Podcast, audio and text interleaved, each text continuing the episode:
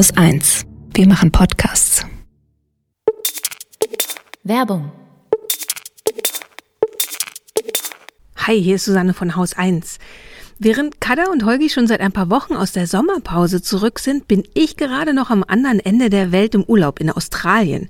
Das heißt auch, wir fahren lange Strecken, sitzen im Auto, im Zug, im Bus, um das Land zu sehen und wir machen uns nur deshalb nicht alle gegenseitig total wahnsinnig, weil der Mann und die Kinder Hörbücher genauso lieben wie ich. Die Kinder hören sich durch Klassiker wie Alice im Wunderland und ich kann in Ruhe die Geschichten aus America Ferreras American Like Me hören. Ein Buch, das nur zu schmerzhaft zu dem kurzen Clip passt, den ich gerade auf Twitter gesehen habe. Menschen werden auf einer Trump-Rally angegriffen, weil sie ein Schild hochhalten, auf dem steht Migrants Build America. Also, egal zu welchen Themen, aktuelle Bücher oder Klassiker, wenn ihr so viel lest bzw. hört wie wir, dann braucht ihr eine Audiobücher-Flatrate. Und die gibt's bei Bookbeat. 50.000 Hörbücher und Hörspiele streamen oder offline hören und zwar so viele Bücher im Monat, wie ihr wollt, wann und wo ihr wollt. Eine solche Audiobook Flatrate, das gibt's sonst so in Deutschland nicht. Ab 14,90 Euro im Monat geht's los. Alle Bücher und Informationen und vor allem auch den Zugang zu einem Gratismonat, exklusiv für euch Hörerinnen und Hörer der Wochendämmerung, findet ihr unter www.bookbeat.de slash Woche. Das ist www.bookbeat.de slash Woche.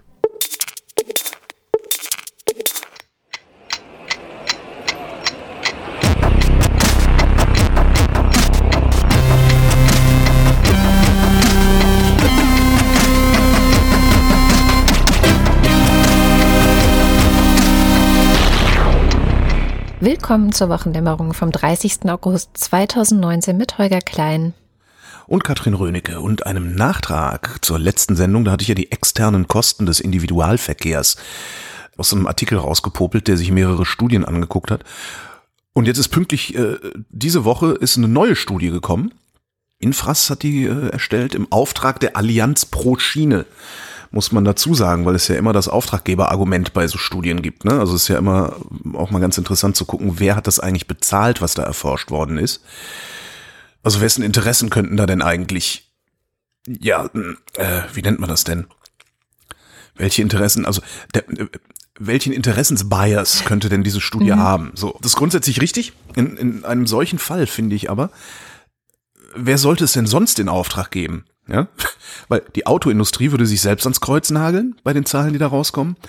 Und der Deutsche Bundestag, der hat vor der Autoindustrie sogar noch mehr Angst als vor Nazis.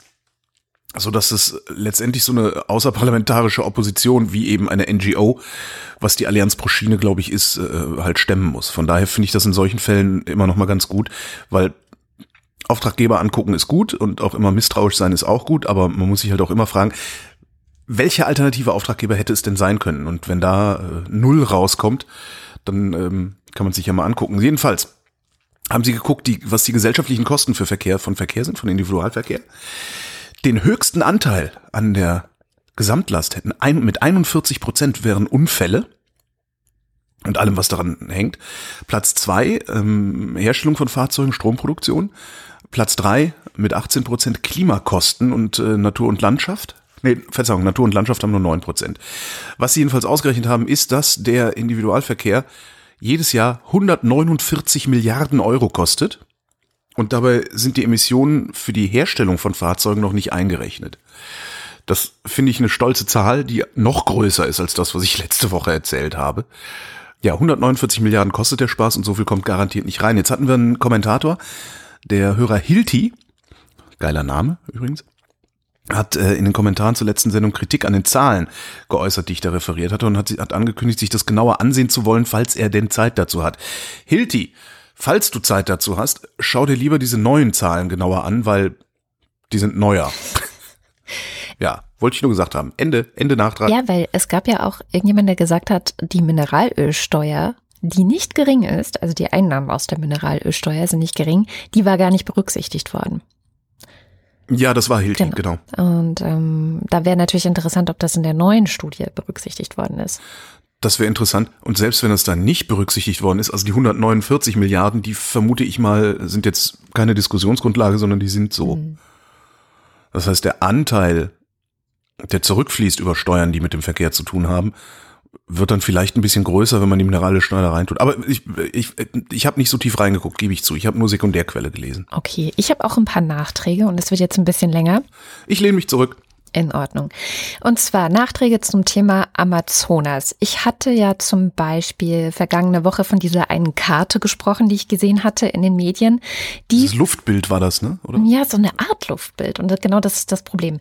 Die von der NASA stammte. Also da stand als Bildquelle immer drunter NASA. So. Und auf dieser Karte waren lauter rote Flecken auf dem südamerikanischen Kontinent zu sehen riesig groß. Hatte ich ja erzählt. So, ähm, zu dieser Karte hat man, und das habe ich äh, auch erlebt, einige Tage lang gar nicht die notwendigen Informationen und Erklärungen bekommen, was da eigentlich zu sehen ist. Was sind diese roten Flecken? Ja, es stand einfach nur drunter NASA und das Ganze wurde dann so ähm, quasi vermittelt als, das sind Brände. Echte Brände, die man da sieht. So. In Wahrheit sind es nur hektische rote Flecken. Nee. Äh, ich wollte mich ja zurücklehnen, ja. Nee, in Wahrheit sind das Flecken, die da quasi eingezeichnet wurden. Auf ein Bild nachträglich eingezeichnet worden. Und die Taz hat das ja ausgearbeitet und hat eben geschrieben, und genau das ist bei mir passiert, Zitat, es entsteht der Eindruck, als zeigten die roten Flächen die tatsächliche Größe der Brände. Doch mhm. das ist nicht einmal ansatzweise korrekt. Sie sind lediglich eine Markierung. Die tatsächlichen Feuer können, je nach Darstellung der Karte, um den Faktor 100.000 kleiner sein. Oh, wow. Und das ist natürlich ein Unterschied. So. Ja, doch. Und dann fragt man sich, wie kann das passieren? Weil dieses Bild ähm, ist jetzt nicht nur mir begegnet und hat mich irritiert oder auf eine falsche Fährte äh, geschoben, sondern das ist vielen passiert. Und ich hatte direkt, als ich diesen Taz-Artikel so nur überflogen hatte, schon die Ahnung, das war bestimmt wieder so ein Ding von der Nachrichtenagentur, ja. Also bestimmt hat irgendeine Nachrichtenagentur dieses Bild ausgeliefert und dann haben alles übernommen und die Nachrichtenagentur war in dem Fall, und es war tatsächlich so, AFP, und auch AFP hat die notwendige Information, wie man dieses Bild zu lesen und zu verstehen hat, schon nicht mit rausgegeben. So. Und alle äh, Redaktionen haben es einfach übernommen und natürlich auch gedacht, ah, okay, das ist ein NASA-Bild, das schreiben wir da drunter und dann hat sich's damit. Und vielleicht, ich dachte, das ist vielleicht eine ganz gute Gelegenheit, um an der Stelle mal zu erklären, wie Nachrichtenagenturen funktionieren und wie wichtig die eigentlich sind, wenn es darum geht, Meinung zu machen in diesem Land, also oder Nachrichten zu machen in diesem Land. Ähm, ich selbst kenne das eigentlich nur aus einem Praktikum, was ich mal gemacht habe bei der Taz. Es ist mittlerweile 13 Jahre her. Ich bin schon sehr alt. Und ähm, das war in der Inlandsredaktion und in so einer Redaktion hat man eben Zugriff auf alle möglichen Ticker von Nachrichtenagenturen. Das heißt, da, da, da, da kommen ähm, kurze Meldungen rein. Man kann dann da draufklicken und lange Meldungen dazu bekommen. Und diese Nachrichtenagenturen, das sind im Grunde Unternehmen, die sich zur Aufgabe gemacht haben, ähm, die aktuellen Ereignisse, also alles, was bei denen so reinläuft, in tatsächlich vorgefertigten Texten, die sie anliefern, dann auch Bildern mit Bildunterschriften und Erklärungen dazu und teils auch äh, Audio- und Filmmaterial zur Verfügung zu stellen. So, das heißt, das kommt quasi fertig bei den Redaktionen schon so an. Und wenn du dann in einer bestimmten Redaktion sitzt, hast du eigentlich, wenn du möchtest, keine Arbeit mehr mit dieser Nachricht, ja? Also du vertraust ein Stück weit, das ist schon okay so und äh, was weiß ich und du übernimmst es einfach mit Bild und allem möglichen drum und dran. So ist es in vielen Redaktionen. Bei der Taz hat man damals sehr viel Wert darauf gelegt, dass man eigentlich so wenig wie möglich von diesen äh, Nachrichtenagenturen übernimmt.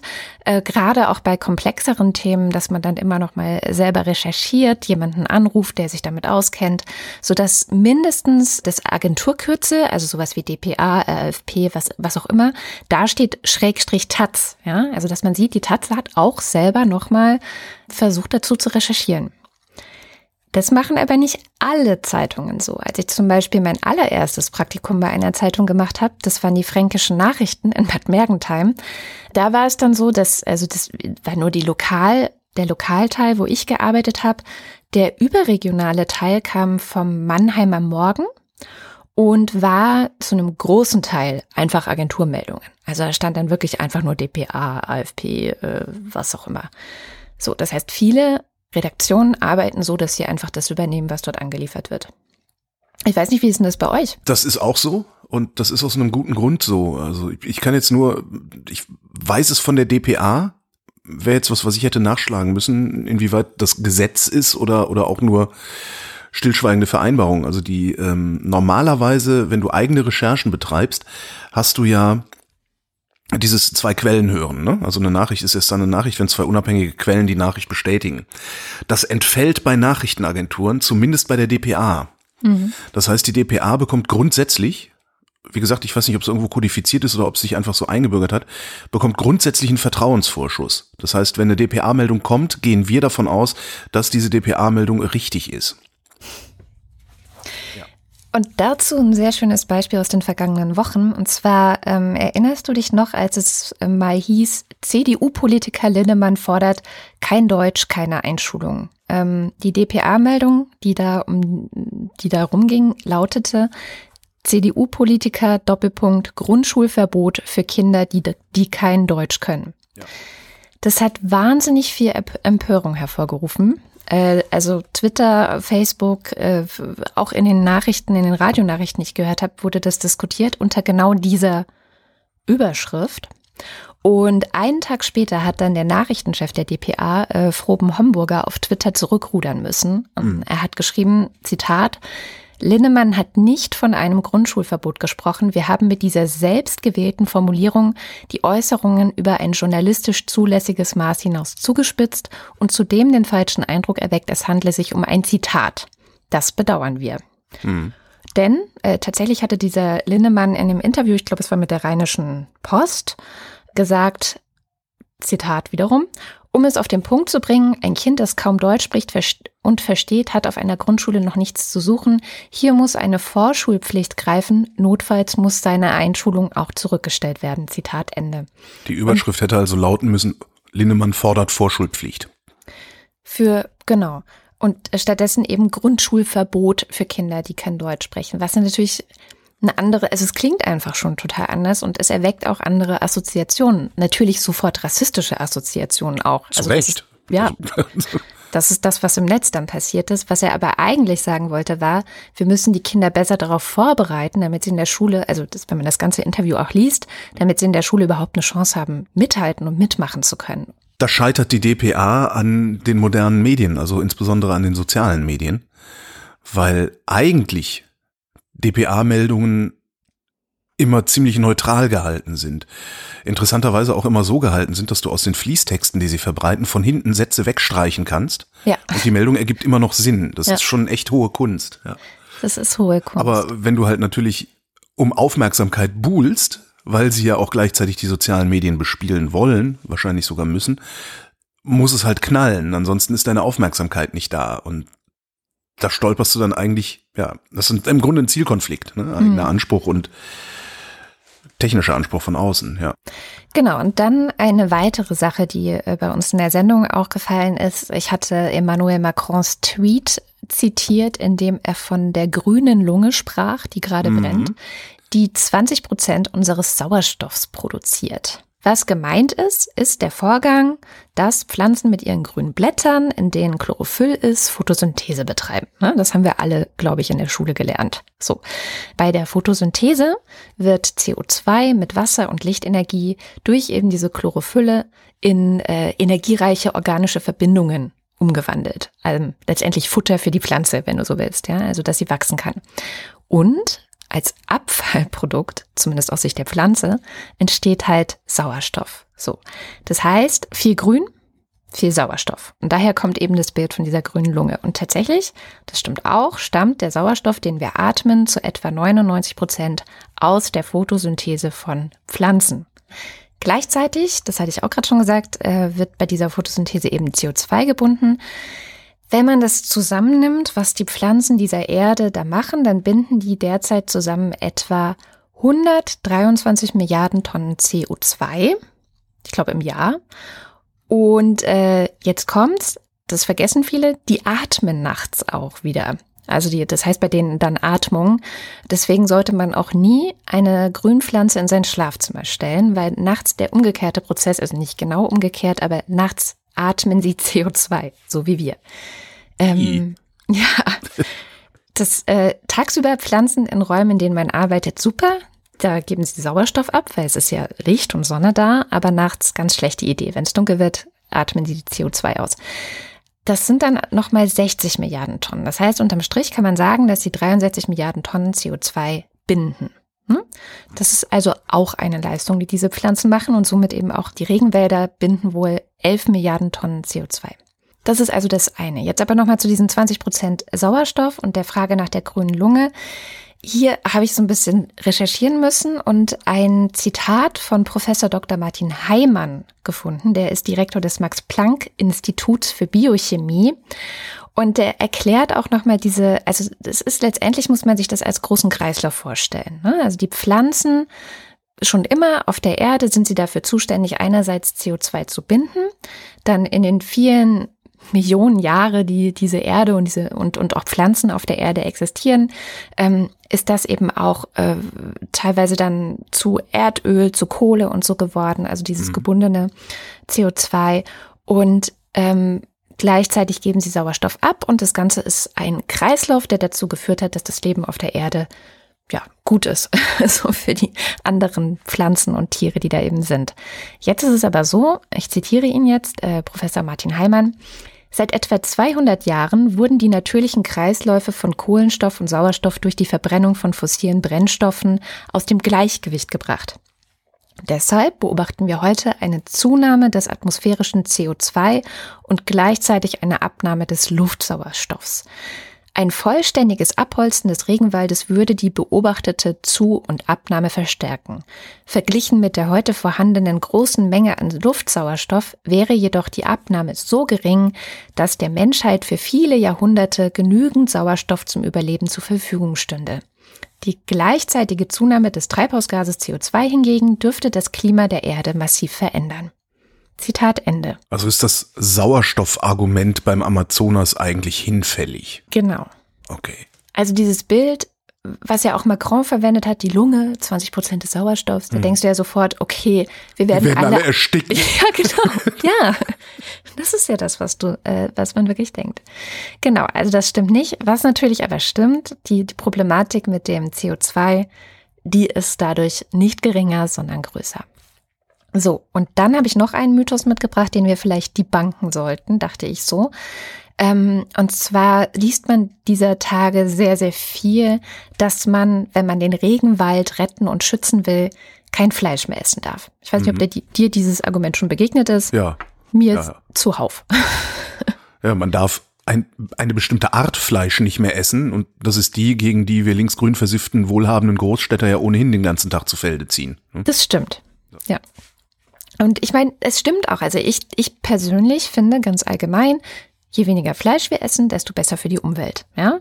Ähm, ich kann gerne dazu entsprechende Artikel auch nochmal verlinken.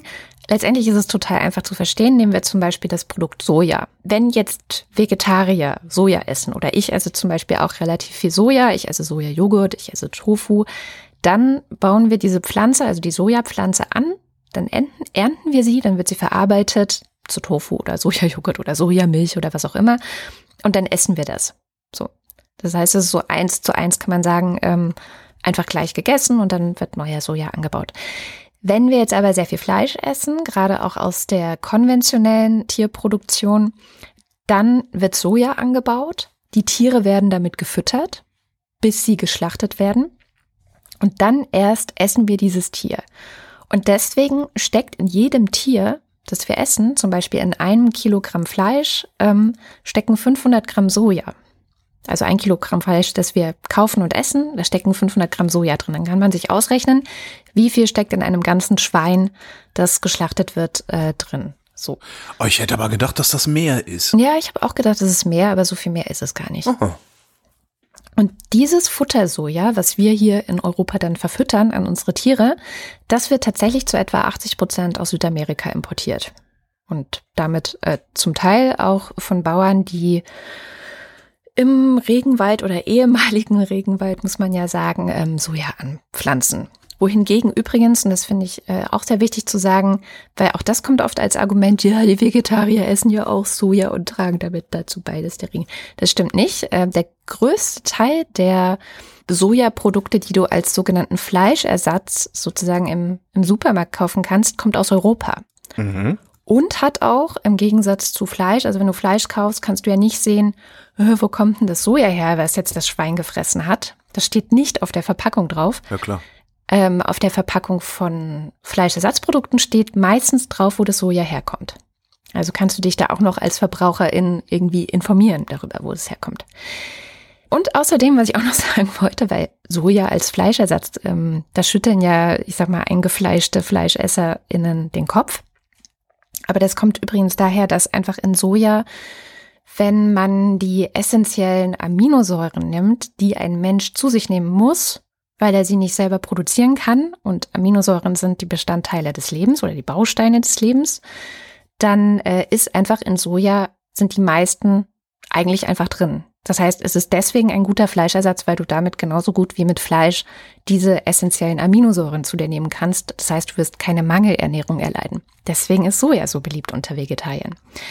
Ich hänge immer noch an den 500 Gramm Sojabohnen für ein Kilo Fleisch. Das glaube ich nicht. Das ist eine Zahl, die ich bei der Albert Schweitzer Stiftung gefunden Aha. habe. Ich finde, das, das, das, das widerspricht so allem, was ich meine, in den letzten 20 Jahren gehört, gelesen, äh, erzählt gekriegt zu haben.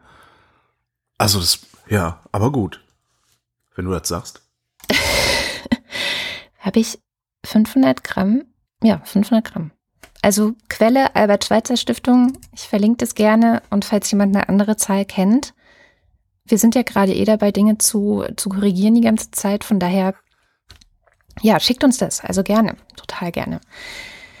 Zurück zum Regenwald. Das heißt, das, das Narrativ, was gerade gesponnen wird, ist, dadurch, dass wir so viel Fleisch essen, wird der Regenwald abgeholzt. Und genau dazu möchte ich kurz zitieren, was Thomas Fischermann, das ist der Brasilien-Korrespondent der Zeit, am Dienstag dazu bei Markus Lanz gesagt hat. Und zwar hat Markus Lanz gefragt, wer denn eigentlich dieses Feuer gelegt hat und was das Interesse daran ist. Also quasi alle dieser Feuer sind menschengelegt. Also das, das, das haben wir schon gehört. Ja, es gibt keine natürlichen Ursachen äh, für Waldbrände, außer dass jemand mal äh, eine Zigarette weggeworfen hat oder dass es ansonsten einen kleinen Unfall gab mhm. und da zufällig ein Feuer ausbricht. Das gibt's natürlich auch immer. Aber diese äh, Brände geschehen seit vielen Jahren immer dort, wo Brand gerodet wird und wo es dann auch oft außer Kontrolle gerät. Das sind manchmal die indigenen Völker selber, die Brandroden. Die haben die Tradition, dass sie in der Trockenzeit auch selber sich solche Felder, solche mhm. Flächen frei machen. Die haben aber schon seit Jahrhunderten auch eine sehr gute Technik, den Brand nicht außer Kontrolle geraten mhm. zu lassen. Äh, die Viehwirte, die sich schnell mal so ein großes Feld freimachen dort, das ist eine andere Geschichte. Äh, und um einfach zu Ihrer Eingangsfrage zurückzukehren, Soja baut dann da am Ende keiner an. Mhm. Die werden alle irgendwo erklären, wir brauchen diese Felder, um die Welt zu ernähren. Brasilien ist der Ernährer der Welt. Ja die machen da kein Soja. Was passiert denn da? Was ist der Hintergrund für diese Feuer? Das ist Spekulation. Kleine, mittlere Landwirte sagen sich, es ist verboten, hier Wald zu roden, aber ich mache das mal. Die Polizei ist weit weg. Es dauert eine Woche, bis die Polizei kommt. Man muss sich mal die Dimensionen klar machen. Ja. Ne? Ich habe irgendwo von Ihnen den Satz gelesen, wir kommen da mit unserem europäischen Hektardenken nicht weiter. Das ist eher wie Wilder Westen früher. Das ist eine völlig andere Geschichte. Ja, ja. Der Staat ist sehr weit weg. Der Staat ist auch sehr unlustig, wirklich was zu tun. Äh, der Staat in der Gestalt der Polizeibeamten und sonstigen Aufsichtskräfte bekommt jetzt vom eigenen Präsidenten Jair Bolsonaro gesagt, dass es eigentlich auch ein bisschen unpatriotisch ist, äh, die Holzfälle aufzuhalten oder dass äh, das Brennen eigentlich auch sehr gesund für den Wald ist. Und das er nennt sie die hart arbeitenden, ehrlichen Menschen Brasiliens. Und das hat der Umweltminister gesagt, Ach, der die Holzfäller die eigentlichen hart arbeitenden Menschen äh, Brasiliens seien. Mhm. Also sowas findet dort statt und dann sind die jetzt ermutigt. Also es geht nicht um den Soja, sondern äh, tatsächlich geht es darum, sich dieses Land erstmal zu sichern und zu sagen, so hier, das ist jetzt mein Land. So, so wie wenn du dein Handtuch äh, im Urlaub genau. auf Mallorca auf die Liege drauflegst. So. Das ist das Hauptding. Es geht überhaupt momentan noch gar nicht so sehr darum, jetzt irgendwie besonders viel Soja dort anzubauen. Mhm. Das ist natürlich doof, ne? weil eigentlich möchte man gerade auch als, als Mensch, der so sehr viel mit Umweltschutz sich beschäftigt und sehr links ist, möchte man natürlich einfache Antworten haben und einfache Zusammenhänge. Ich esse kein Fleisch mehr, zack, wird weniger Regenwald abgeholzt. Aber so einfach ist es dann halt nicht, sondern es gibt, spielt eben sehr viel Politik noch mit rein. Und das bringt mich dann noch zu einem anderen Ding, was diese Woche zum Thema Regenwald ähm, mir über Twitter reingespürt wurde. Und zwar gibt es so einen Forbes-Artikel, der rumgereicht wird unter so Skeptikern, sage ich mal, Regenwaldbrand-Skeptikern. Regenwaldleugner. die sagen, oder dieser Artikel sagt, naja, es ist überhaupt nicht oder es sind überhaupt nicht die schlimmsten Waldbrände seit Jahren. Es ist nur verglichen mit dem letzten Jahr schlimmer. Äh, tatsächlich gab es aber in der Vergangenheit und gerade zum Beispiel auch äh, unter der Regierung von Lula sehr viel schlimmere Brandrodungen, als wir es jetzt haben. Aber da hat sich keiner darüber aufgeregt. Und vielleicht liegt das ja nur daran, dass jetzt irgendwie Jair Bolsonaro da Präsident ist und auf einmal sind wir alle ganz empört. Vielleicht gucken wir auch einfach nur genauer hin. Ja, genau. Und das ist natürlich so ein, so ein Stück weit so ein, ich habe hab erst so den Impuls gehabt, das ist Whataboutism, ja. Mhm. Also warum, früher war es doch viel schlimmer, es ist doch schon viel besser und so weiter und so fort. Und da wir dieses Thema diese Woche auch ähm, im Deutschland von Kultur hatten, bei Lakonisch Elegant, den ich diese Woche wieder moderiert habe, ähm, haben wir auch mit Samira Elwas hier gesprochen. Die ist Kolumnistin bei den Übermedien, das heißt, die beobachtet genau solche Mediendebatten. Und sie habe ich nämlich auch gefragt, wie man denn damit umgehen kann, dass immer neue Fakten, das vereinfachte Bild, was man vielleicht vorher hatte, über einen Haufen werfen und dass man dann aber nicht gleich so fatalistisch wird vielleicht davon. Natürlich aktualisieren sich die Fakten immer weiter und wir müssen uns darüber dann auch auf den Laufenden halten. Aber klar, es gibt zum Beispiel auch die Information, am Anfang war so narrativ, unsere grüne Lunge wird verbrannt. Was passiert jetzt mit dem Sauerstoff? Und dann war natürlich so ein einfacher Gedanke, oh mein Gott, wir werden jetzt nicht mehr genügend Sauerstoff haben und das wurde biologisch und wissenschaftlich dann widerlegt zum Glück. Man kann der Berichterstattung nicht vorwerfen, dass sie manchmal ungenau ist, weil sie einfach die ganze Zeit selber sich im Prozess befindet findet, die Nachrichtenwelt so nach gutem Wissen und Gewissen so valide und loyal wie möglich abzubilden. Aber eben weil es so komplex ist und eben weil wir auch Akteure haben, die daran interessiert sind, manchmal die Informationen zu verwischen, wie eben Bolsonaro, müssen wir uns selber verpflichten, einfach die ganze Zeit äh, unseren Informationsstand zu aktualisieren. Das ist ja, ist ja auch ganz interessant ähm, und passt auch äh, ganz woanders hin, nämlich zu diesem Flüchtlingsthema von 2015. Mhm wo den Medien ja vorgeworfen wurde, sie würden viel zu viel Jubelberichterstattung machen und die Berichterstattung über die Probleme, die das mit sich bringt, würde gar nicht stattfinden.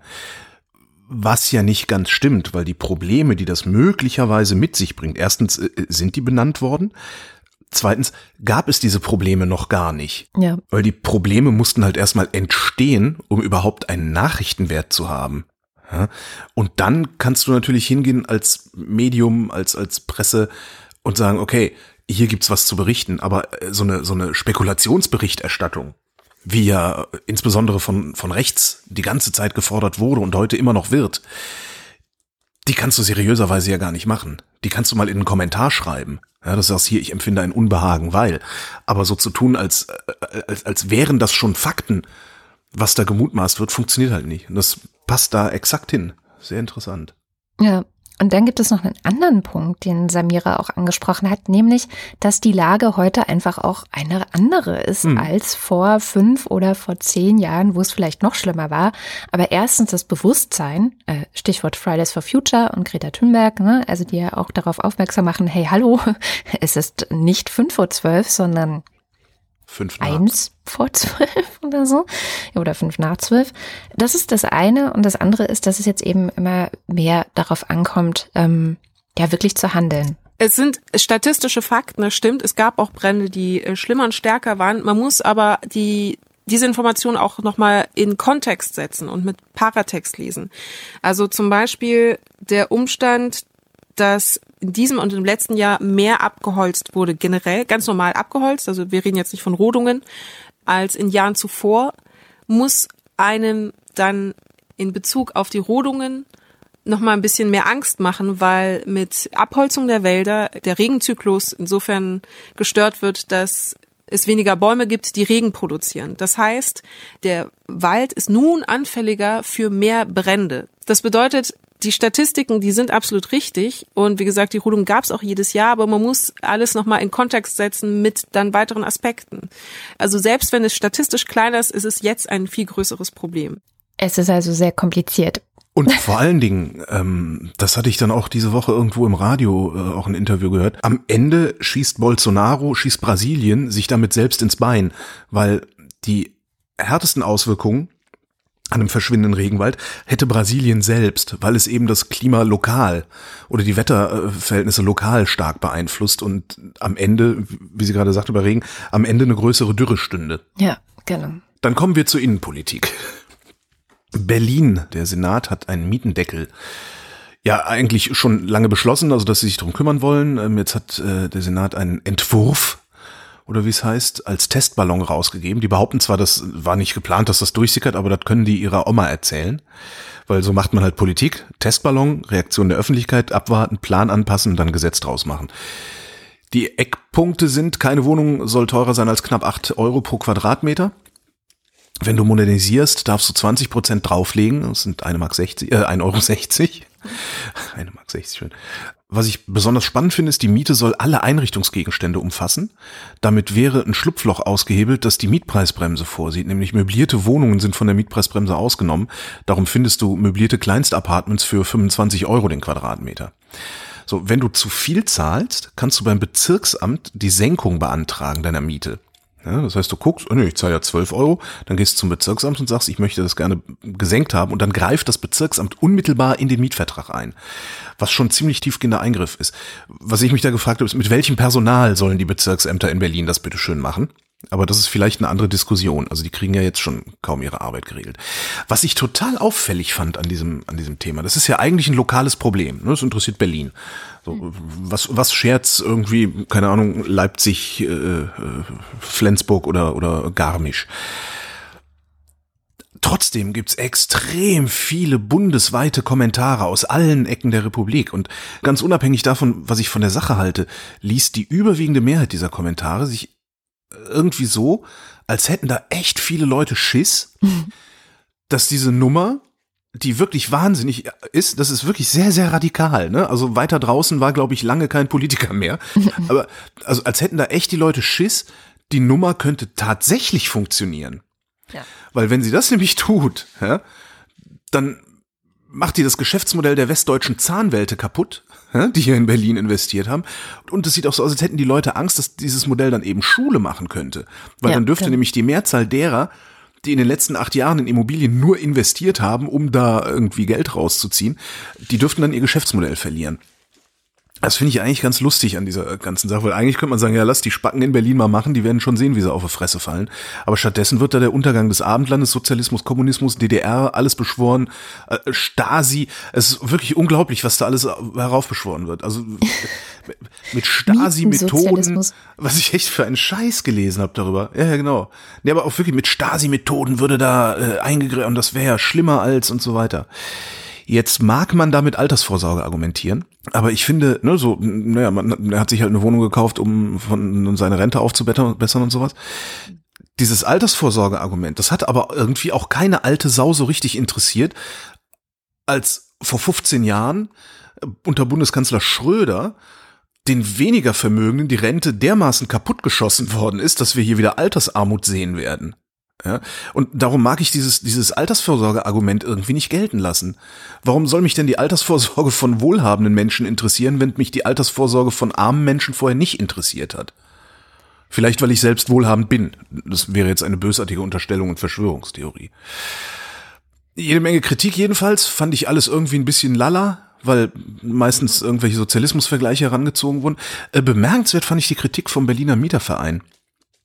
Weil der der Mieterverein ist und der müsste ja eigentlich sagen, hey, geile Sache, sagt er aber nicht, sondern hat einen Gegenvorschlag hingelegt und der sieht mir sogar ein bisschen überlegter aus.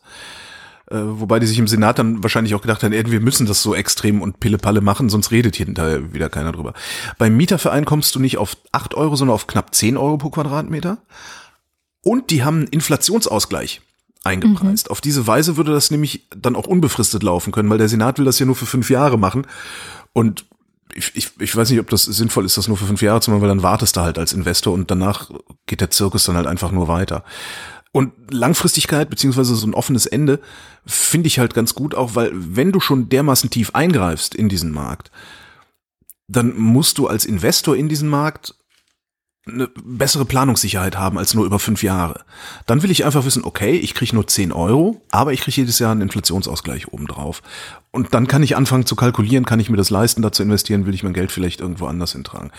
Dazu kommt ja noch, dass, wenn du das nur fünf Jahre machst, in Berlin nicht zu erwarten ist, dass Berlin es schafft, innerhalb dieser fünf Jahre genügend Genossenschafts- oder Sozialwohnungen gewuppt zu bekommen, so dass der Markt dann wieder auf einem Stand von vor zehn Jahren ankommt oder sowas. Also der Mieterverein sagt, der Stand von 2010 wäre eigentlich gut, weil das war das letzte Jahr mit realistischen Preisen und vor allen Dingen hinreichend Bewegung noch im, im Mietmarkt mit einer Leerstandsreserve von drei Prozent.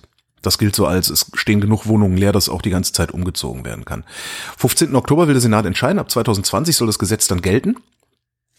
Und äh, dann habe ich mir doch noch ein paar ähm, Argumente oder Scheinargumente der Kritiker angeguckt. Ähm, beliebtes Argument, wer dann jetzt in einer 15 Euro, in einem 15 Euro Stuck-Altbau in Charlottenburg lebt, der muss dann ja nur noch 6,80 Euro zahlen oder sowas, weil Altbau. Und der zieht dann ja nie wieder aus und dann würden ja viel mehr Leute um billige Wohnungen, Wohnungen konkurrieren, die sich ja auch eigentlich eine teurere leisten können. Und das sei ja unsozial, weil Vermieter ja viel lieber an Leute vermieten würden, die ein hohes Einkommen haben. Außerdem würde das alles die Investitionen abwürgen. So. Äh. Erstens. Die Leute konkurrieren jetzt schon. Ja? Also ja, ist ja nicht so, dass nur weil ich mir eine 15 Euro Wohnung leisten kann, ich nicht auch eine 6 Euro Wohnung nehmen würde. So. Es ist sogar das, so, die Leute konkurrieren nicht. So, weil bestimmte Leute können gar nicht konkurrieren. Da, ich komme dazu noch, genau. Okay. Wenn du nur 8 Euro pro, pro Quadratmeter zahlen kannst, konkurrierst du auch nur um den Teil der Wohnung, der nicht mehr als 8 Euro kostet. Wenn alle nur noch höchstens 8 Euro zahlen müssen, konkurrieren alle um alles. Ja? Die Reichen konkurrieren mit den Armen, aber die Armen konkurrieren auch mit den Reichen. Im Moment konkurrieren die Armen nicht mit den Reichen. Das heißt, dass ich ja eigentlich nach der Mietendeckelung erst wirklich am Markt teilnehmen kann.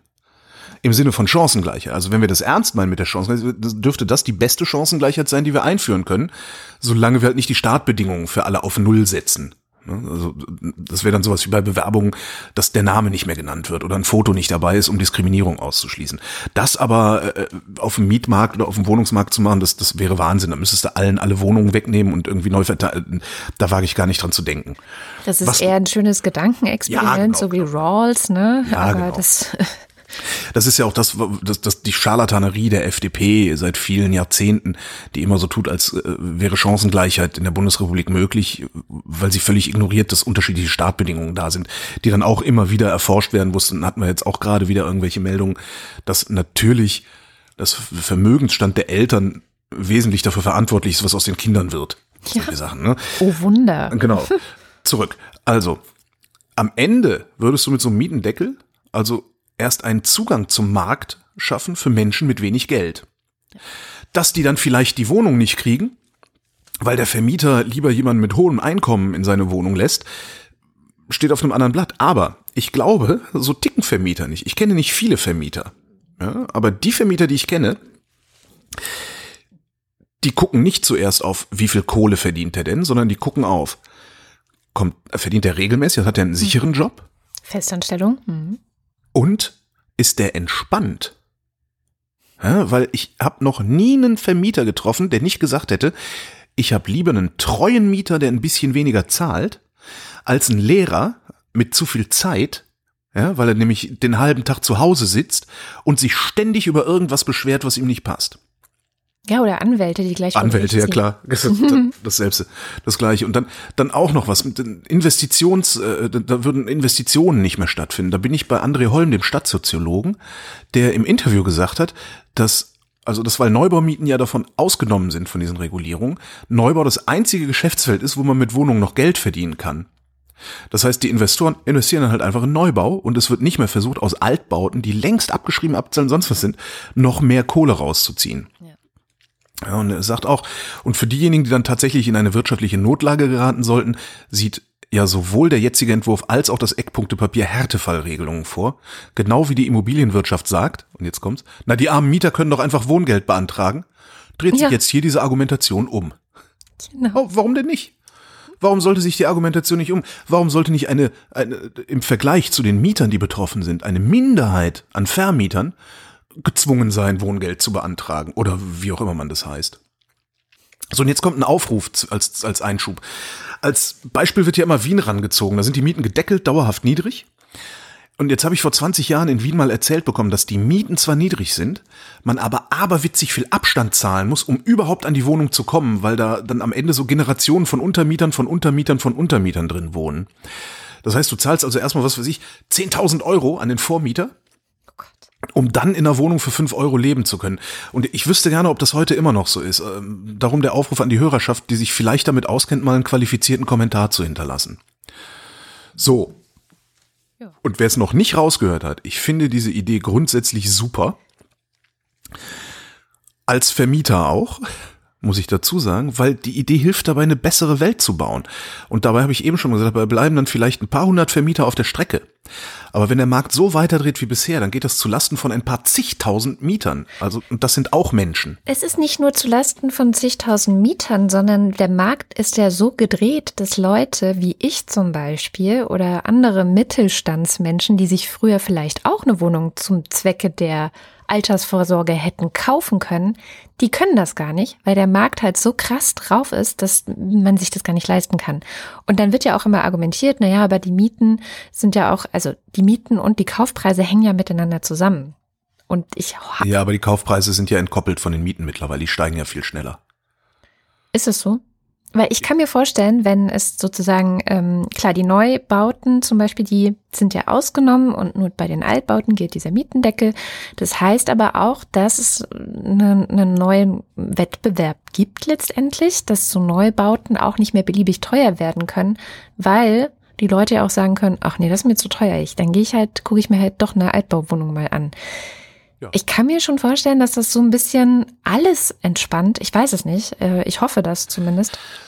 Das ist, das ist wie gesagt auch meine Vermutung. Denn wenn, wenn du abwägst, ja, belaste ich jetzt ein paar hundert Vermieter oder belaste ich ein paar zehntausend Mieter, dann belaste ich lieber ein paar hundert Vermieter. Ne? Einfach Güterabwägung. Das sind 100 Leute, die Schmerzen haben, das andere sind 20.000 Leute oder 100.000 Leute, die Schmerzen haben. Ich äh, entscheide mich dafür, weniger Leuten Schmerzen zu machen. Ja? Weil abwägen musst du es immer. So geht halt Politik. Irgendjemand bleibt immer auf der Strecke. Irgendjemand kann es nicht. So. Und wenn's, wie gesagt, wenn das, das muss handwerklich auch alles gut gemacht sein. Ne? Das ist das nächste Problem natürlich immer. Aber wenn es dann tatsächlich Vermieter gibt, die sich ja im Prinzip verspekuliert haben, dann kann man da ja Härtefallregelungen treffen und finden und sowas. Also das, glaube ich, wäre gar nicht so schlimm. Und der Witz ist dann, am Ende ist es dann auch noch einfacher, 100 oder sagen wir meinetwegen 1000 Vermieter verwaltungstechnisch zu bearbeiten und denen Wohngeld zu zahlen, als 100.000 Mietern Wohngeld zu bezahlen. Da brauchst du nämlich wesentlich mehr Bürokratie dafür. Übrigens, was ich gut finde, und im Gegensatz zu dir, ist, dass es nur fünf Jahre erstmal sind. Ich bin generell, ähm, finde ich es immer sehr gut, wenn Gesetze ein Enddatum haben. Ja. Weil man dann neu drüber reden muss. Und gerade bei so Experimenten, wie diesem jetzt, finde ich es wichtig, dass man sagt, hm, dann setzen wir dem Ganzen jetzt erstmal ein Enddatum, weil dann müssen wir neu darüber reden. Das heißt ja, ja nicht stimmt. automatisch, dass es da nicht weitergeht, aber es zwingt die Politik, wieder in Auseinandersetzung zu gehen, zu evaluieren, wie war das, was ist passiert, wem hat es geschadet, wem hat es genützt, ist der gewünschte Effekt eingetreten oder sind vielleicht unerwünschte Nebeneffekte eingetreten und wie können wir es vielleicht auch besser machen? Oder ist es überhaupt noch notwendig? Und ich bin mir ziemlich sicher, dass wir in fünf Jahren zu dem Schluss kommen werden, das ist schon noch notwendig. Ja, ja, ja. Aber wir feinjustieren vielleicht nochmal. Ja. ja. Für die Wirtschaft vielleicht doof, weil klar, willst du länger äh, Planungssicherheit haben als fünf Jahre, aber mein Gott. Naja, was heißt die Wirtschaft? Ne? Die Wirtschaft bin auch ich, der eine Wohnung gekauft hat und abzahlt um tatsächlich davon was für die Altersvorsorge Vorsorge zu haben. Mhm. Und das ist ja nicht, die Wirtschaft ist dann ja immer gleich der Konzern, der eine ganz andere Rendite fahren will als ich. Äh, noch ein Satz für alle, die meinen, es, das wäre hier ein, ein seriöses Argument, dass davon ja keine neuen Wohnungen gebaut werden. Darum geht es auch nicht. Ja, das ist auch wieder so ein beliebtes Ding. Da werden, also da, da werden halt äh, zwei Dinge in einen Topf geworfen, die bloß gemeinsam haben, dass es beide Male um Wohnraum geht. Ja, aber ein bezahlbarer Bestandsmiete ist was anderes als ein Neubau. So. Und Neubau würde unter den gegebenen Bedingungen auch das Problem nicht lösen.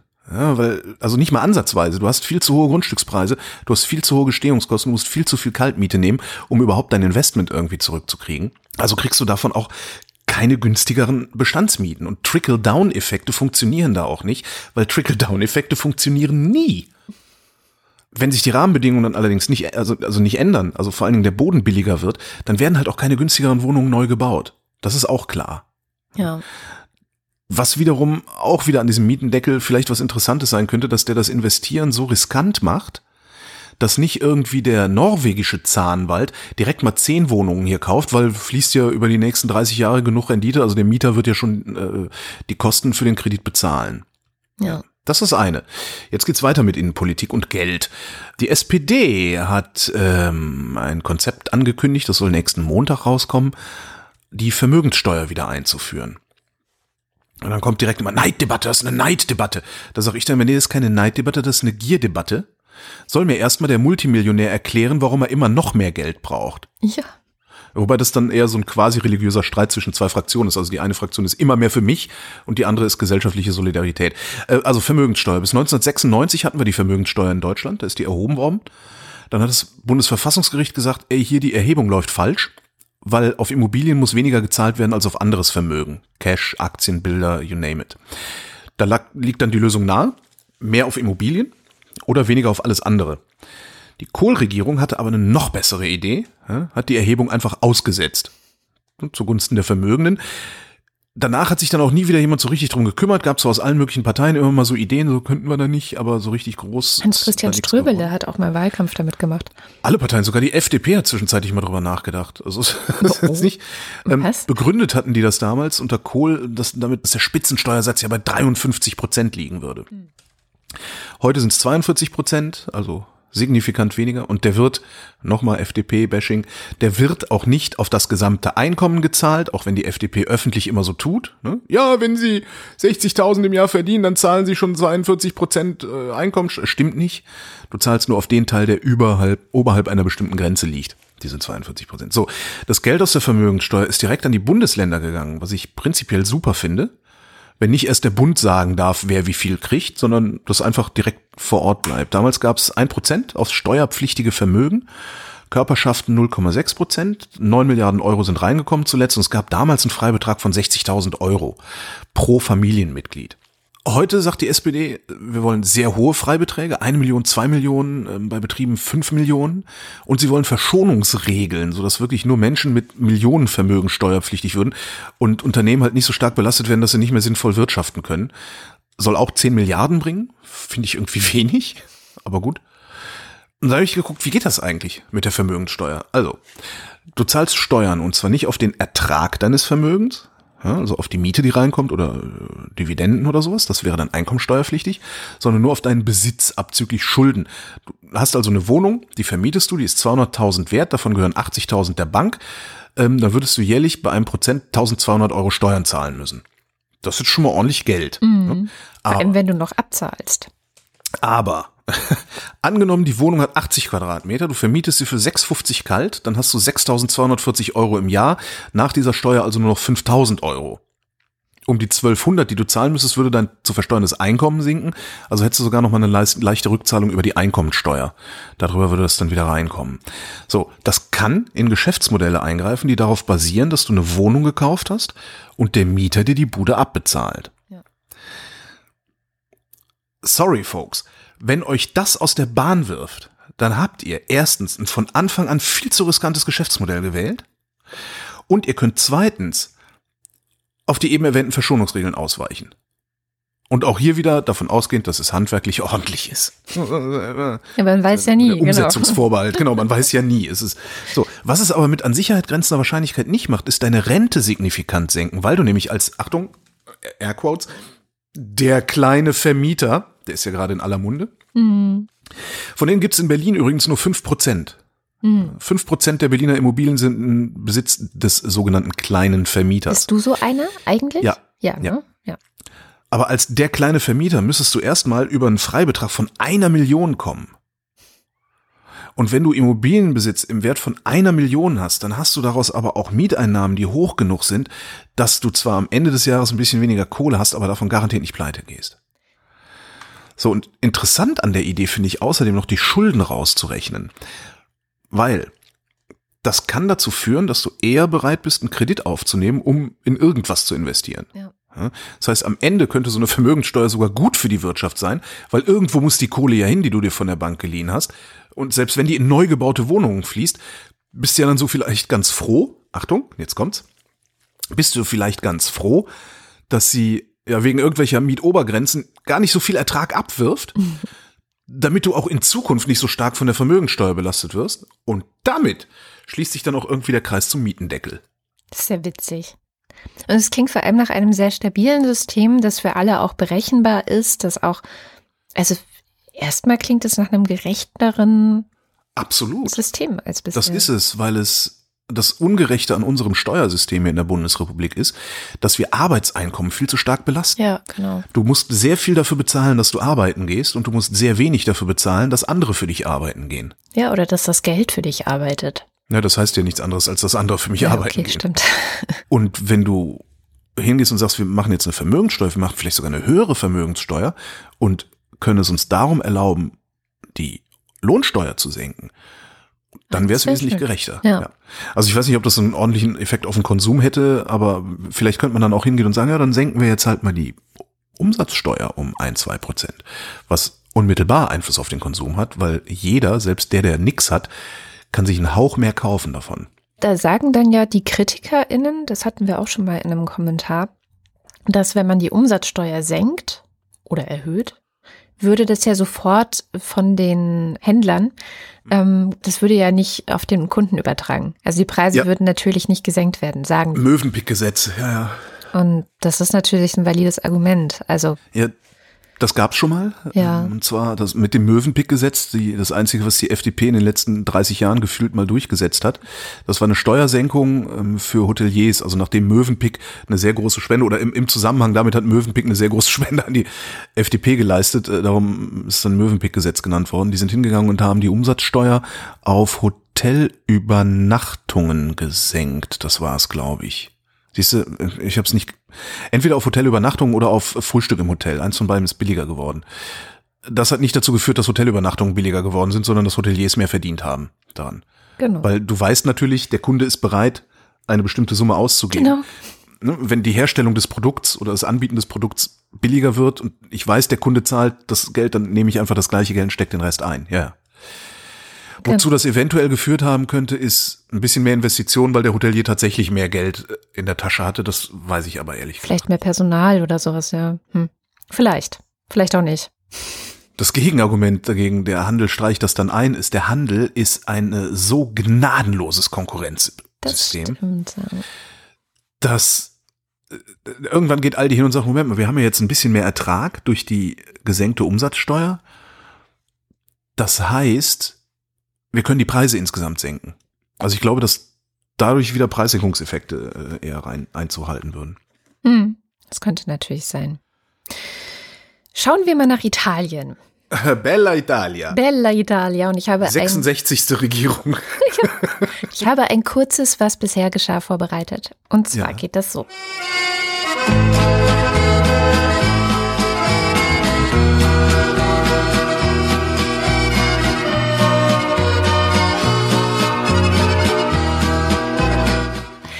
Seit dem 1. Juni 2018 regierte in Italien ja eine Koalition aus der Fünf-Sterne-Bewegung und der Lega Nord, zwei, äh, wie man in den verharmlosenden Medien immer gesagt hat, populistische Parteien. Ja, Ich fand ja am besten, die zusammenzufassen unter dem Begriff Nazi-Clowns.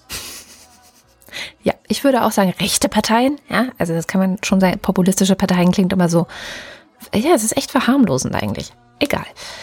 Der Parteivorsitzende der Lega Nord ist Matteo Salvini. Der ist uns auch immer wieder in unserer Sendung begegnet, weil das einer dieser krassen Hardliner war, der leider bis vor kurzem Innenminister Italiens war und als solcher, man muss es eigentlich echt ganz deutlich sagen, aktiv gegen Menschenrechte und auch gegen übliches Seerecht und damit wiederum gegen Menschenrechte letztendlich verstoßen hat, indem er wahlweise die, äh, die Schiffe der Seenotretter nicht in die Hafen gelassen hat oder, äh, wie in dem Fall von Carola Rakete, festgenommen, also die Kapitänin festgenommen hat. Ähm, also den kennen wir und der Präsident des Ministerrats, also der, der Premierminister in Italien war Giuseppe Conte. Der wiederum ist parteilos. Also er ist weder bei der Lega Nord noch bei, dem, bei der Fünf-Sterne-Bewegung. Jetzt gab es Stress in dieser Koalition. Und zwar nicht etwa wegen der Flüchtlingsschiffe, also einem echten Thema, sondern, und das ist so ein bisschen absurd eigentlich, egal, ein ablehnendes Votum der Fünf-Sterne-Bewegung im Senat gegen das Eisenbahnprojekt Turin-Lyon. Am 7. August dieses, dieses Jahr. Riesenthema seit vielen, vielen Jahren, ja, diese Strecke. Ja. Das stimmt. Ähm, hat dann Salvini zum Anlass genommen, um eben zu sagen, so diese Koalition, die ist jetzt kaputt. Also zack, bumm, aus. Und das fanden viele erstmal überraschend. Dann hat es zwei Tage gedauert und die Lega hat dann auch einen Misstrauensantrag gegen die Regierung Conte eingereicht. Conte selbst hat dann bei einer Rede vor dem Senat erklärt, dass er seinen Rücktritt einreichen würde. Und damit war das Ganze erstmal so am Ende. Dann kam einer, den hat man im Radio und in den Nachrichten in letzter Zeit auch öfters gehört, den Namen Mattarella, das ist der Staatspräsident. Der hat zwar den Rücktritt von Conte angenommen, hat aber auf der anderen Seite ihn auch beauftragt, eine neue Regierung zu bilden. Mhm. Vermutlich war das nicht ganz im Sinne von Salvini, weil der hat vermutlich darauf spekuliert, dass es Neuwahlen gibt und dass Klar. er dann vielleicht sogar der nächste Premierminister werden könnte oder sonst was. Und jetzt ist die Situation wie folgt. Am 29. August, also gestern, wir nehmen am Freitag auf, hat Conte eben diesen Auftrag erhalten und hat gesagt, okay, dann mache ich jetzt mit den Sozialdemokraten und der Fünf-Sterne-Bewegung eine neue Regierung. So, damit wurden die Neuwahlen abgewendet. Damit steht Salvini im Abseit und ist nicht mehr Teil dieser Regierung. Und damit steht vielleicht, das wird sich zeigen müssen, eine neue Zeit in Italien bevor und zumindest Shamjaf, Unsere Kolumnistin ist da vorsichtig optimistisch, was das Immerhin. angeht. Ja, diese Geschichte, das geht in die Geschichte des Landes ein als die wunderschöne italienische Geschichte, die ausnahmsweise mal Europas Herzen beflügelt hat. Hat man sich nicht mehr so viele Gedanken um das Sorgenkind Italien gemacht, nämlich hat er sogar die Bildzeitung nicht dran auszusetzen. Man muss sich das so vorstellen. Zwei Erzfeinde, haben sich zusammengetan, um den gemeinsamen Bösewicht Salvini zu bekämpfen und sie haben sogar gesiegt. Die Anti-Establishment-Partei Five Star und die oppositionelle Demokratische Partei, die haben sich eigentlich gar nicht so richtig gemocht. Also, um es mal zu untertreiben. Und haben sich eben den ehemaligen Innenminister Salvini als gemeinsamen Feind auserkoren der nicht nur Innenminister war, er war tatsächlich auch der Parteivorsitzende der rechtsnationalistischen Lega-Partei. Haben ihn auserkoren und auch noch besiegt. Die Ankündigung hat uns alle ja natürlich sowas von glücklich gemacht. Ich habe gesehen, Peter Altmaier hat sogar getweetet und gesagt, tolle Nachrichten aus Italien. Denn sie beendet eine Krise, eine richtig fiese Krise darüber, wer denn das Land regieren darf von nun an. Die vorherige Koalition aus Five Star und mit dieser ultrarechten Lega-Partei, die ist nämlich vor einigen Wochen auseinandergegangen, weil der, der gute Herr sich dachte, ach, der könnte auf Eigenkurs gehen und als Parteivorsitzender von der Partei dachte er sich natürlich, wenn wir heute zur Wahl stünden, dann werden wir auch sicher gewählt. Die beiden Parteien konnten sich ja immer schon so auf so sehr, sehr wichtige Themen gar nicht einigen, wie Einwanderung und Steuern. Und man erinnert sich, sie wurden ja damals auch gewählt. Das war für eigentlich die vergangenen 14 Monate. Hat man eigentlich so auf Italien geschaut und gesagt, so, oh, oh, da sind schon rechtsnationalistische Züge in der Regierung. Aber jetzt wissen wir, letzten 14 Monate hat es leider nicht wirklich funktioniert. Diese Koalition konnte sich auf wirklich nun gar nichts einigen. Und jetzt ist dann der Supergau eigentlich passiert. Er hat eigentlich alle seine Eier in den Kopf gelegt und hat gesagt, wir fordern jetzt neue Wahlen. Und während er diese Wahlen gefordert hat, hat sich in der Zwischenzeit eben, haben sich sozusagen die, ja, so fast schon Demokraten und Republikaner, ja, so zusammengeschlossen und Five Star hatte dann nämlich schon bereits einen neuen Koalitionspartner. Das heißt jetzt nun, der Premierminister konnte, der kommt zurück oder kommt wahrscheinlich zurück und gerade ist alles gut. Und es ist super, weil ich die nächsten zwei Wochen in Italien bin und ich auf fröhliche Gesichter hoffe. Ja, das hoffen wir natürlich alle. Aber die Frage ist, was können wir jetzt daraus lernen? Vielleicht in, in ganz Europa? Ich habe es vorhin schon ein bisschen angesprochen. Also Italien ist ein Hoffnungsbeispiel. Was, was da passiert ist in den letzten 14 Monaten, das ist eigentlich, das, das macht Grund zur Hoffnung. Denn damals wurde diese rechtsnationalistische Lega-Partei von Matteo Salvini in die Regierung gewählt, weil man sich mit der Ideologie ein bisschen anfreunden konnte. Und jetzt hat man das ausprobiert, das ausgeritten sozusagen und gemerkt, oh nee, funktioniert irgendwie doch nicht. Und das ist für mich auch in der Hinsicht ein super gutes Zeichen, als dass wir ja auch natürlich jetzt auch gerade so, auch Österreich natürlich mit so einem, mit so einem Nebenblick so ein bisschen beobachten und sagen, was passiert denn da wirklich? Es gibt sehr viele Berichte immer darüber, ah, in diesem Land gibt es rechtsnationalistische Züge und es könnte das beeinflussen und das beeinflussen und die Regierung könnte auf jeden Fall äh, noch mehr in Richtung rechtsnationale Ideologie äh, schwanken und vielleicht sollten wir dem gegenüber ein bisschen zuversichtlicher blicken, dass wenn wir sie mal ausprobieren, dass es auch sowas passieren kann wie in Italien, dass zwei Erzfeinde sich tatsächlich zusammenschließen und sagen, nee, was für ein Bullshit war das denn? Hoffen wir es, denn am Wochenende stehen bei uns ja auch einige Wahlen bevor und äh, vielleicht schaffen wir es ja auch hierzulande, dass die Parteien sagen, nö, also bevor wir mit der AfD zusammenarbeiten, arbeiten wir lieber untereinander zusammen. Oh ja, Daumen sind gedrückt. Vielen Dank, Sham, und bis in drei Wochen, denn du machst jetzt erstmal zwei Wochen Pause. Ja, endlich. Einen schönen Urlaub wünschen wir dir.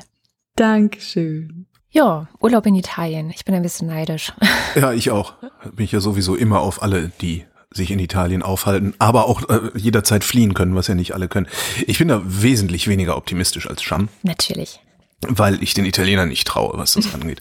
Ich glaube, was wir da gesehen haben in den letzten 14 Monaten, ist wirklich ein sehr, sehr starkes Stück aus dem italienischen Parlament. Aber ich glaube, das hat wenig mit Italien zu tun. Ähm, ich bin nicht sicher, ich glaube, Andreotti war das, ein äh, ehemaliger Ministerpräsident von Italien, hat mal gesagt, Italien zu regieren sei möglich, aber sinnlos. Ich glaube, dafür musste er dann sogar seinen Hut nehmen damals, ist lange her. Äh, kann auch sein, dass es ein anderer war. Ich unterstelle den Italienern, einen Hang zu, ja, zum Autoritarismus. Die haben den Faschismus erfunden, die haben mit dem Faschismus nie wirklich abgeschlossen. Also da wird auch immer noch, an, an, an manchen Ecken wird halt immer noch auf Faschismus gefeiert. Ja, das ist jetzt irgendwie nicht so wie in der Bundesrepublik, das ist auch so, Faschismus ist eine so bescheuerte Idee, das macht niemand, der bei Verstand ist. Oh ja, aber hier wird das Ja, AfDler, ja, ja, klar. Also. Aber das, das ist nicht mehrheitsfähig in der Bundesrepublik und ich bezweifle auch, dass das in der Bundesrepublik jemals mehrheitsfähig wird. In Italien bezweifle ich das nicht, weil letztendlich so jemand, wie hieß dieser Fernsehunternehmer, dieser, dieser äh, mehrfach geliftete äh, Berlusconi. Berlusconi, genau, so ein Typ wie Berlusconi ist eigentlich ein Faschist. Ne? Viel Pomp, Ablehnung von vom liberalen Rechtsstaat, äh, so, so ein Führerkult irgendwie. Da stehen die drauf, habe ich das Gefühl. Da, genau darum hat der Salvini auch so hoch gepokert weil er gedacht hat, er könne jetzt den Führerkult irgendwie um sich herum äh, auf die Reihe kriegen. Und das ist vom Parlament ausgehebelt worden. Aber ich bezweifle, dass das von den Italienern an sich ausgehebelt wurde. Da mag ich denen jetzt auch ein bisschen viel unterstellen, aber ah, mhm. nee, Optimismus. Aber wo wir im Ausland sind, Neues vom Brexit, um den ich mich ja eigentlich erst wieder kümmern wollte, wenn er endlich da ist. Boris Johnson hat das Unterhaus in eine Zwangspause geschickt oder will das Unterhaus in eine Zwangspause schicken. Ob das klappt oder nicht, werden wir noch sehen. Es gibt eine reguläre Parlamentspause. Die hat Boris Johnson um zwei Wochen verlängert. Die sitzungsfreie Zeit im Unterhaus ist jetzt vom 9. September bis 14. Oktober. Am 31. Oktober ist Brexit, sagt die britische Regierung, also sagt Boris Johnson. Ob der dann wirklich ist, das werden wir noch sehen diese Pausen, diese Parlamentspausen sind eigentlich normal. In der Zeit finden dann so die Parteitage statt. Und das ist auch ganz gut, weil die sind ja sehr debattierfreudig da im britischen Parlament. Und wenn du während Parteitage sind, da debattieren lässt, dann kommst du ja zu gar nichts. Ja, das wäre ungefähr so, als würdest du, keine Ahnung, einen grünen Parteitag machen und das dann ständig im Bundestag offen debattieren lassen, was da gerade aktuell ist. Das haut ja nicht hin. So. Und da liegt auch das Problem in der Diskussionsfreudigkeit nämlich, weil je länger das Parlament diskutiert, desto wahrscheinlicher ist es, dass es irgendeine Einigung hervorbringt, die Johnson nicht gefällt. Und Johnson gefällt nichts außer einen harten Brexit, einen No-Deal-Brexit. Das ist, was, was Johnson will. Der tut zwar immer so, als würde er damit nur drohen um Verhandlungen, aber das glaube ich ihm nicht. Weil Boris Johnson zu einer sehr, sehr kleinen Bevölkerungsgruppe gehört, die sich an einem No-Deal-Brexit dumm und dämlich verdienen würden. Jetzt verlängerte diese Pause, begründet das damit, dass er die Zeit braucht, sein Regierungsprogramm zu entwerfen, was ein super Regierungsprogramm werden soll. Da konnte, das sah aus wie Trump, als er das angekündigt ja. hat. Dass die Queen dann im Parlament präsentiert. Und das ist ein absolut geiles Spektakel. Die Queen, die darf nämlich nicht ins Unterhaus. Die darf, die darf da nicht rein. Die hat da Unterhausverbot. Die darf eh nur zur Präsentation der Regierungserklärung ins Parlament und da darf sie dann auch nur ins Oberhaus zu diesen sabbernden Lords. Die, hast du das mal, hast du mal Oberhausdebatten dir angehört? Nein. I, I, I, I think that the, the, the most honorable, honorable, uh, uh, uh, also so, das klingt halt wirklich, als hättest du, als würden da nur Demente, das ist wirklich sehr, sehr lustig. Oberhausdebatten musst du dir mal reintun. Das, das ja, Entschuldigung.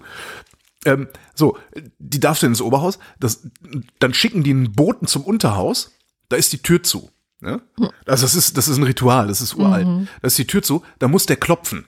Mhm. Und zwar mehrfach, damit die Queen nicht vergisst, dass sie die Abgeordneten bitten muss, mal rüberzukommen, weil sie was zu sagen hat. Und die Abgeordneten sich halt nicht von der Krone irgendwohin zitieren lassen. So, dann marschieren die Commons rüber zu den Lords und dann liest die Queen vor, was der Premierminister ediktiert hat. Äh, der Premierminister äh, gibt ihr dann dieses Papier und die Queen trägt es vor. Das hat wiederum gesetzgeberischen Charakter. Wenn die Queen das nicht machen würde, wäre nichts von dem, was die Regierung davor hat, legitimiert. Mhm. Das heißt, an der Stelle könnte die Queen den Johnson-Brexit stoppen. Hm. Ja, sie könnte sagen, nein, das wollen wir nicht. Die Wahrscheinlichkeit ist gering. Das letzte Mal, dass überhaupt so ein äh, königliches Veto gekommen ist, war äh, Anfang des 18. Jahrhunderts. Also das ist gut 300 Jahre her oder sowas.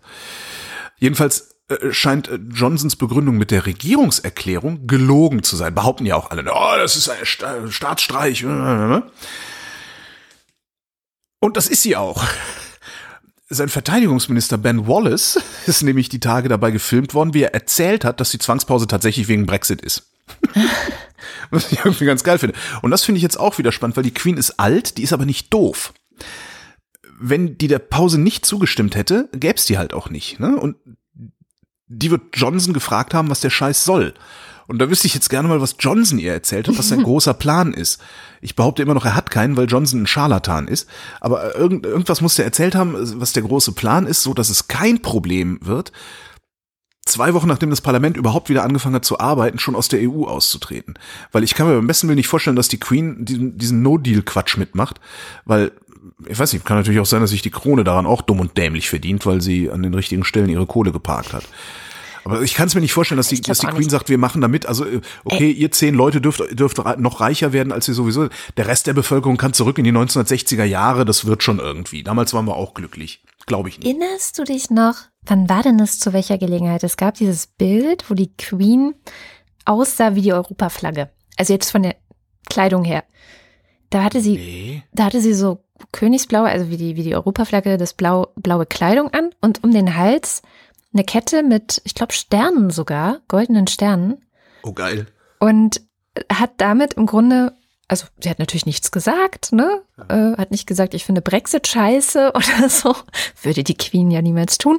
Aber hat damit schon ein Statement gesetzt. Und ich bin mir seitdem recht sicher, dass die Queen gegen den Brexit ist. Also gegen den ganzen Brexit und wahrscheinlich erst recht gegen ein No-Deal-Brexit, weil wir ja auch wissen, und das weiß auch die britische Regierung, da ist ja vor zwei Wochen, glaube ich, so ein Papier geleakt worden. Notfallplan, ja. Wo aufgelistet war, was alles passieren wird, wenn ein No-Deal-Brexit kommt. Und das ist, das, das war ja teilweise schockierend. Also das, das ist ja eine, eine wirklich, ähm, kann sagen, fast schon dritte Welt darf man nicht sagen, aber es, es ist. Naja, schon. Ja, man darf dritte Welt nicht sagen, meine ich. Es ist ja, nicht so, politisch ja. korrekt, dieser Begriff, aber es, es wäre auf jeden Fall, ähm, Stromausfälle war es, es, es gab ähm, Nahrungsmittelengpässe wird es geben und so weiter. Und das ist ein Papier der Regierung gewesen. Also ich kann mir nicht vorstellen, dass die Queen ihr Volk, für das sie ja eben diese Verantwortung trägt, so ins offene Messer rennen lassen würde. Ich will es mir auch nicht vorstellen. Also ich, aber ich würde da, also ich habe überhaupt keine Ahnung. Mein größtes Problem ist, und da fühle ich mich zunehmend schäbig bei, dass ich denke, wisst ihr was? Haut Geht ab. raus. Macht ja. No Deal Brexit. Haut ab. Hört auf. Haut ab ich will es jetzt auch mal sehen. Ich will jetzt sehen, ob es kracht und, und knallt. Vielleicht tut's das ja auch nicht. Vielleicht haben wir alle Unrecht, die sagen, das, das wird schlimm enden. Ah, das glaube ich nicht, aber gut. Ich glaube, das glaube ich auch nicht. Aber vielleicht ist es ja trotzdem, vielleicht funktioniert's ja. Vielleicht ist es ja gut für UK. Wenn es passiert, würde man den Briten das wünschen, dass es besser wird, als wir jetzt denken, dass es wird. Also von daher. Ich fand ganz interessant, es gab einen Artikel im New Statesman zu genau dieser Frage, weil ja jetzt alle sagen, Boris Johnson hat es nur gemacht, um das Parlament davon abzuhalten, den Brexit ohne Deal eventuell zu stoppen. So, das ist ja die Verschwörungstheorie dahinter. Nö, ist ja keine mehr, haben sie ja jetzt zugegeben. Ja, stimmt. Ich, ich fand aber dort auch die Analyse noch ganz interessant, weil natürlich kann das Parlament die ganze Sache noch stoppen. Es ist nächste Woche, ist noch keine Sommerpause. Ich glaube, das Parlament muss seiner Pause auch zustimmen, wenn ich das richtig verstanden habe. Uh. Von daher verstehe ich nicht, warum sich alle so aufregen, aber gut. Okay, Vielleicht muss es das auch nicht. Jedenfalls ist nächste Woche, können die noch sagen, nee, wir verhindern jetzt das entweder diese Pause, weiß ich nicht, ob das ginge, aber sie könnten sich, und das hat ja in der Vergangenheit leider nicht geklappt, also sie könnten sich ja zusammenraufen. Alle Menschen, die gegen den Brexit sind und alle Menschen, die, die gegen den No-Deal-Brexit sind, könnten ja jetzt sagen, weil das waren ja bisher immer gespaltene, die sind ja nicht zusammengekommen. Ja, ja. Also es gibt ja Menschen im Parlament, die sind gegen einen No-Deal-Brexit, aber für einen Brexit. Und es gibt ja Menschen im Parlament, die sind gegen den Brexit, also auch gegen den No-Deal-Brexit, aber halt gegen den Brexit an sich. Und wenn die sich jetzt zusammentun könnten und würden, und da stehen sie gerade sehr unter Druck, das vielleicht auch nächste Woche einfach mal zu tun und zu sagen, okay, stopp, Notbremse. So nicht. Dann, und das ist der, die These des New Statesman, dann könnte nämlich Boris Johnson in der Sommerpause durchs Land ziehen und das Opfer spielen und den Leuten erzählen, guckt mal, diese Politiker da, die wollen euch den Brexit klauen. Also er könnte richtig schön Campaigning machen und hätte wahrscheinlich, vielleicht, oder das ist zumindest Spekulation, in der Bevölkerung noch mehr Rückendeckung für seinen No-Deal-Brexit als jetzt.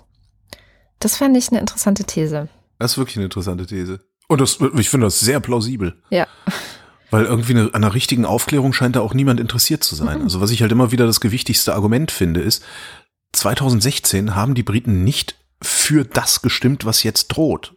Nee, genau. Und ja. alleine deswegen, naja. Und trotzdem hab, sind sie jetzt noch dafür. Und das ist, ist das, das Absurde. Ja. Ja. Wobei die Frage ist, ob sie das wirklich sind oder wie viele von denen schon weggestorben sind, die äh, dafür gestimmt haben. Weil das muss ja so ein alte Leute-Ding gewesen sein. Ich habe noch eine sehr kurze, äh, irritierend interessante, schrägstrich gute Meldung. Die CSU, darum irritiert mich das so sehr, hat vorgeschlagen, ähm, da geht's um dieses ähm, EZB-Zinsen unter Null, äh, Strafzinsen für hohe Geldeinlagen bei Banken und sowas. Die CSU hat gesagt, statt Strafzinsen zu verlangen, sollte der Staat hingehen und eine Klimaanleihe herausgeben. Laufzeit bis 2030 mit einer staatlich garantierten Rendite von zwei Prozent pro Jahr. Hm. Das heißt, du gibst dem Staat Geld, also Anleihe. Das Geld nimmt der Staat und investiert es in Klimaprojekte. Dafür kriegst du, also in Klimaschule, Nachhaltigkeit, tralala, dafür kriegst du zwei Prozent zurück und am Ende der Laufzeit kriegst du dein, deine Einlage zurück. Was ich ziemlich cool finde, das ist jetzt nicht viel, zwei Prozent, aber das ist für die deutschen Aktienmuffel absolut ideal. Weil das Problem ist ja, wenn du 1000 Euro hast, hm, eigentlich wäre es das Schlauste, die im Aktienmarkt anzulegen. Jetzt hast du aber Schiss, weil der, der, der steigt und fällt und volatil und alles kann weg sein und, und bla. Also wirst du diese 1000 Euro nicht am Aktienmarkt anlegen. Was du jetzt machen kannst, ist, du kannst sagen, okay, ich lege aber 500 Euro am Aktienmarkt an und 500 Euro tue ich aufs Sparbuch. Die Inflation frisst diese 500 Euro auf dem Sparbuch aber weg. Ja, genau. Das heißt, du zahlst im Grunde sowas ähnliches wie eine Versicherungsprämie dafür, dass nicht dein ganzes Geld weg ist, falls du darauf zugreifen musst. Aber wenn du jetzt so eine Anleihe hast, kannst du halt sagen, okay, ich tue 500 an den Aktienmarkt und 500 in die Anleihe. Mhm. Das heißt, mein Risiko wird nicht größer über die Laufzeit. Ich finde ich total geil. Überhaupt, so könnte man, so könnte man, überhaupt könnte man auch so eine Rentenversicherung designen. Im Übrigen. Du meinst statt Wohn Ja, statt das den Leuten selbst zu überlassen. Ich meine, das ist doch ein zivilisatorischer Gewinn, zu sagen, niemand muss Angst vor der Rente haben. Ja, total in anderen Ländern wird es auch erfolgreich praktiziert, dass man sagt, niemand muss Angst vor der Rente haben. Guck und wenn du sagst, okay, hier habt ihr eure gesetzliche Rente und ähm, hier ist die Möglichkeit, eine private Rentenversicherung zu machen, die aber über ein Anleihesystem beim Staat funktioniert, sodass du den Anspruch gegen den Staat hast und nicht gegen irgendeine Versicherungsbude, die dann sowieso pleite geht irgendwann und dann irgendwelche Sonderregelungen kriegt, dass sie die Renditen nicht mehr auszahlen muss. Das ist ja alles schon passiert. Ne? Ja. Ja, gut. Vielleicht, wenn es dann so Vielleicht. Wenn es so kommt, genau. Am Ende ist es äh, eine staatliche Zwangsanleihe, für die du zwei Prozent zahlen musst. Und äh, mit dieser kurzen, vielleicht guten Nachricht sind wir auch schon wieder am Ende der Sendung. Und wie immer am Ende der Sendung weisen wir kurz darauf hin, dass wir ein hörerfinanzierter Podcast sind. Das heißt, eure Unterstützung hält dieses Angebot am Leben.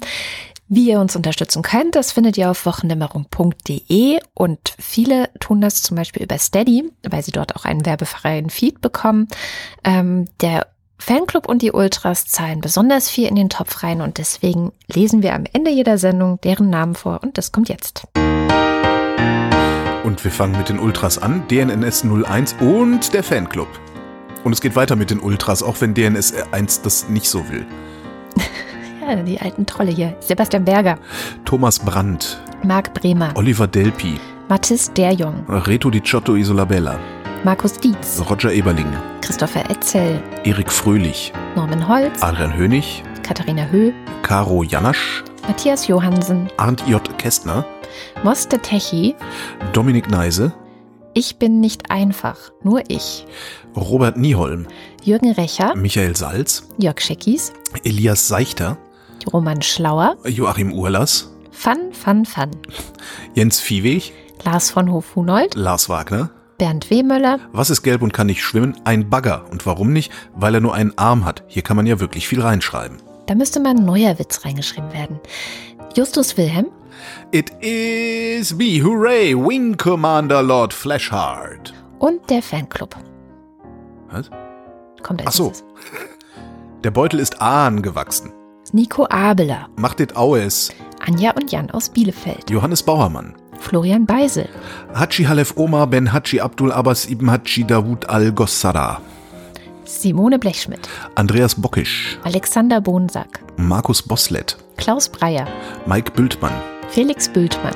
Muli Bwanji. Hippocampus. Nicole und Christoph. Gian Andrea Konzett. Der allerbeste Hans Damhorst. Miriam und David.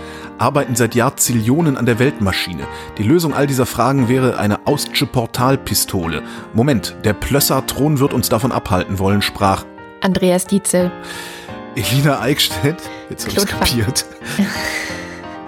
Ja, Miriam und David arbeiten daran, aber Andreas Dietzel hat Genau. Einwände. Elina Eickstedt. Claude Fankhauser. Matthias Flader. Oliver Förster. Olli Frank. Wolfgang Fröhlich. Helge Georg. Die Muxi Girls. Anja Klage. Burkhard Gnivos. Benjamin Großmann. Ricardo Guatta. Jan Heck. Und die Kinder klagten das Herze schwer. He is dot nü, wer gift uns nü ne Bär? Tobias Herbst. Nils Hesse. Die erste Regel des Tautologie-Clubs ist die erste Regel des Tautologie-Clubs. Andreas Jasper. Super. Philipp Kaden. Captain Käffchen. Oliver Kraus. Markus Krause. Stefan Krause. Magali Kreuzfeld. Thomas und Corina. Oliver Kohlfink. Michael Lametz. Sebastian Lenk. Detmar Liesen. Florian Link. Sabine Lorenz. Ines und Mike Lüders. René Ludwig. Thorsten Lünenschloss. Macho und Mäuschen. Also ähm, meiner Meinung nach ist das sofort. Unverzüglich. Martin Meschke. Robert Meyer. Klaus Mitschka. Johannes Möller. Lordium Mondkind. Johannes Müller. Thorsten W. Noll. Satapatik. Oliver Paulsen. Nora Hoffmann und Peter Schmäler. Ich dachte, wir wären die populäre Front. Josef Porter. Christine Probstmeier. Christian pubertären Lachanfall. Schön. Ich sollte mir die immer mal vorher schon durchlesen. Nein, mach das nicht, weil dann Okay. reagierst du nicht mehr spontan. Stimmt. Thilo Ramke. Marco Richter, Christian Rohleder. Pia Römer, Sven Rudloff. Ruth Rutz, Jürgen Schäfer. Christian Schluck, Raimo Schmidt. Christian Schmidt, Niklas Schreiber. Maggie Simpson, Jens Sommerfeld. Marie Stahn. Christian Steffen. Die Eule empfiehlt diese Woche. Sorry, aber wir lesen keine Werbung in den Unterstützerlisten vor. Genau. Ines und Tina. Angst Potter, träum weiter, Malfoy. Eli und Johann. Volksfront für mehr Unsinn in den Unterstützerlisten. Martin Unterlechner. Fabian Fenske. Andrea Vogel. Jannik Völker. Heraklit von Ephesos. Elegia von Huxarien. Stefan Wald. Tobias Wirth. Stefan Wolf. Christopher Zelle. Uwe Zieling. Sabrina Zolk. Und Simon Ziebert.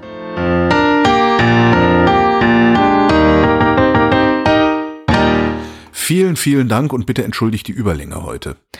Genau, das war die Wochendämmerung vom 30. August 2019. Wir danken für die Aufmerksamkeit. Tschüss.